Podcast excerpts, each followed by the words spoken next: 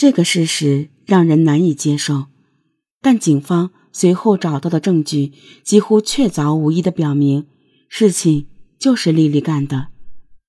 在丽丽的帮助下，办案人员在事发地旁边的草堆里找到了一个空的可乐瓶，可乐瓶上提取到了丽丽的指纹。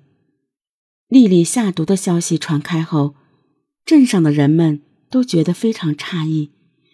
都觉得十二岁的小女孩怎么会有这么大的胆子，简直让人不敢相信。人们的诧异是有原因的，不仅是因为丽丽的年纪小，而且因为在大家的印象中，她和姐妹俩的关系很好，上学放学的路上经常看到三个人一起玩闹的身影。既然是大家眼里的好朋友，丽丽为什么要下此毒手呢？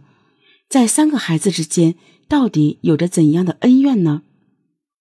丽丽的奶奶说：“丽丽其实是个苦孩子，她的爸爸在外打工，一年才回来一次，而她的妈妈六年前离家出走后，就再也没回过家。平时就是他们老两口带着丽丽和两个妹妹。两位老人说，丽丽和小玲、小霞两个人是要好的朋友。”常在一起玩耍，小孩子之间难免会有小打小闹。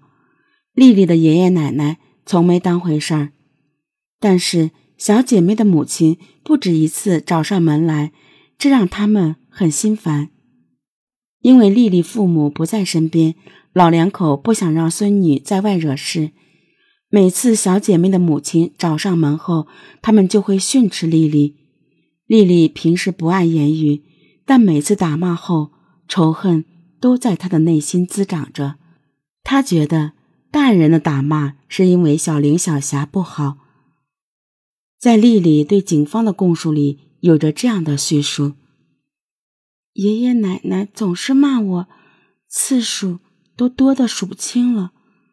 我恨他们。而让丽丽对小姐妹仇恨升级的事，发生在二零一五年五月上旬。一天放学后，丽丽和小霞、小玲经过一户人家，见到院子里有一辆玩具儿童车，就踢坏了门轴，闯进院子里玩。户主发现后责问小霞，小霞说是丽丽踢坏了门。户主随后找到了丽丽的爷爷奶奶，丽丽觉得小霞、小玲又出卖了她。调查笔录里，丽丽说。我心里觉得不舒服，就想买老鼠药给他们吃。丽丽很快就将这一想法付诸行动。丽丽买了鼠药之后，三个人又和好了。买来的鼠药就一直放在她的书包里，每天跟着她从家到了学校，从学校又到了家。丽丽的奶奶身体不好，经常卧床不起。丽丽的爷爷案发时已经八十三岁了，还要干活做家务，两个老人照顾三个孩子的起居都有些吃力，丝毫没有觉察到丽丽的变化。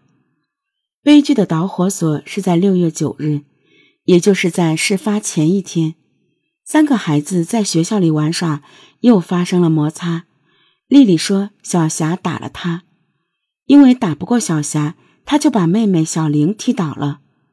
小姐妹的母亲很快就知道了，赶到学校掐了丽丽的耳朵。丽丽跟警察说，那一刻她内心的怨恨更深了。其实，在此之前，小姐妹的母亲不止一次的掐过丽丽。关于这些事，丽丽却很少对爷爷奶奶说起。事后看来，小姐妹母亲的这次举动，极大的刺激了丽丽。被掐耳朵的第二天，他就把老鼠药放进可乐，递给了姐妹俩。丽丽向警方供述，她并不知道鼠药的威力，她不想毒死姐妹俩，只想发泄怨气。那么，她是怎么买到这种剧毒的东西的呢？事发后，警方进行调查，发现卖鼠药给丽丽的是镇上的一家私营农资店。店老板周某随后因涉嫌非法买卖危险物质罪被刑事拘留。